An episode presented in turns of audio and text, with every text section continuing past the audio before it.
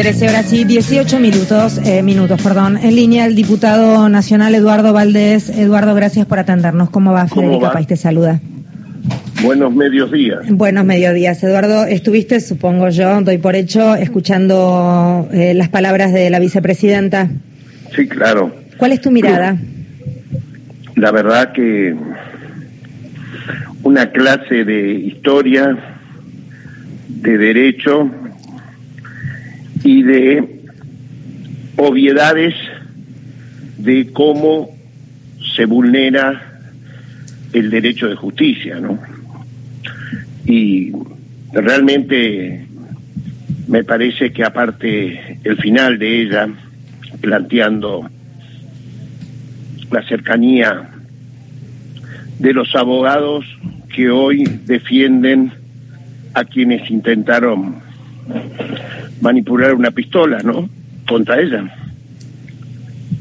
Y entonces todas esas cosas hace que eh, y la comparación también, la comparación de la interpretación del derecho cuando juzgaron a De la Rúa por eh, los delitos de haber una asociación ilícita a partir de las denuncias de los muertos en Plaza de Mayo el 20 de diciembre, como los argumentos de los jueces planteaban que jamás pudo de la Rúa saber o conocer lo que estaban haciendo sus subalternos, siendo que eso pasaba a metros de donde él estaba.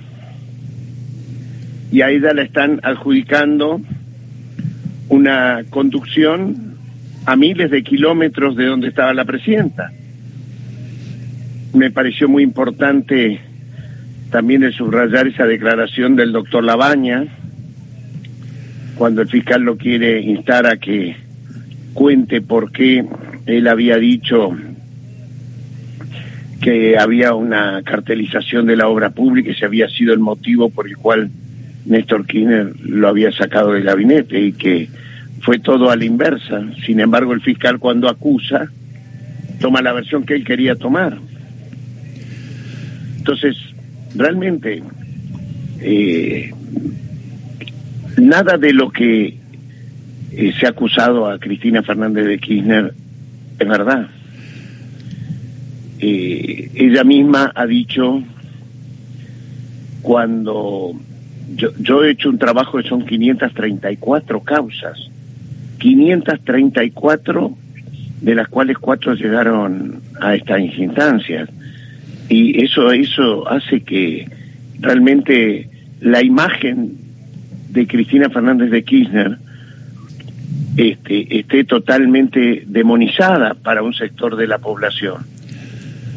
Pero al final del día aquel de que el fiscal Luciani termina de alegar y a la noche aparecen en su domicilio el, el grupo de personas que después termina siendo de los que están vinculados a los que eh, le apuntan en la cara y gracias a Dios no salen las balas, todo tiene que ver con todo y esto es lo que yo digo que hay que poner un final a esta historia urgente y que la política tiene que hacerse cargo.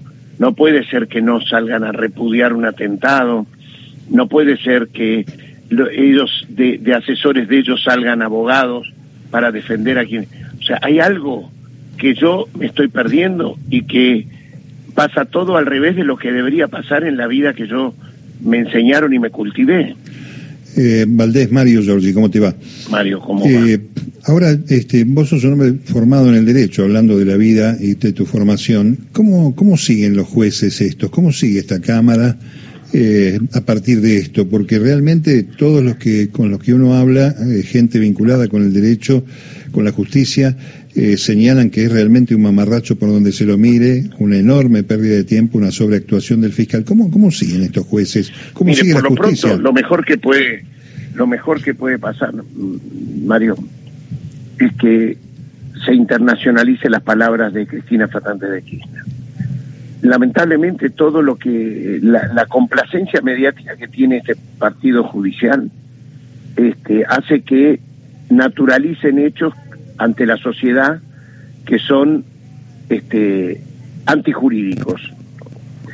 Pero la internacionalización, el hecho de poder mostrar que los jueces que están jugando Cristina Fernández de Kirchner jugaban en la quinta, de, en la casa de, Mauricio Macri, este, las cosas que por la potencia de la voz de, de Cristina este, se van a enterar hoy la prensa internacional, yo creo que viene de afuera hacia adentro, como pasó, como pasó también en el eh, 82, 83, eh, 79, 80, cuando era la prensa internacional la que contaba la violación de los derechos humanos, bueno, por ante una sociedad anestesiada, bueno, creo que es lo mismo. Y más acá, que, perdóname, más acá creo que más o menos lo mismo que con Lula, ¿no? Este, en el, en el fenómeno ya, a pesar de que con Lula consiguieron el objetivo de, de encarcelarlo, pero si no era por la presión internacional, tal vez esa modificación, este, Moro como ministro, hubiera seguido este, por los siglos de los siglos, ¿no? A Cristina, a Cristina no pudieron porque acá estaba el peronismo pero aún así con el peronismo al lado de ella, con las movilizaciones, el afecto, el amor que se le muestra permanentemente, esta vez la forma de que este partido judicial sea el bochorno que terminó siendo aquella corte de los 90 y que nos enteramos cuando ya habían convalidado todos los negocios espurios de los 90, bueno, creo que ahora, eh, ante la pregunta de cómo qué pasa con estos jueces, bueno, veremos a partir de la, de, de, la reacción que va a suceder en, desde este momento en adelante y sobre todo en la comunidad internacional. no es, no es, no es normal, como decía yo siempre, que a una persona le tomen ocho audiencias indagatorias el día del cumpleaños de su marido muerto, como no es normal esto que los jueces que la están juzgando vayan a jugar naturalmente todos los sábados al campeonato de fútbol a la casa del presidente Macri. Eh, ¿Empujará esta decisión ayer del Senado eh, que en diputados haya un minuto de reflexión para pensar en una Corte Suprema ampliada, una Corte Suprema distinta? yo creo en la voluntad política. Esto nos da mucha voluntad política y trabajaremos para encontrar el momento en el cual encontremos los votos necesarios para votar esto. Eh, muchísimas gracias, Eduardo, por hablar con nosotros. Que tengas una linda jornada. Gracias, muchas gracias, Federica. Eduardo Valdés es quien hablaba, diputado nacional.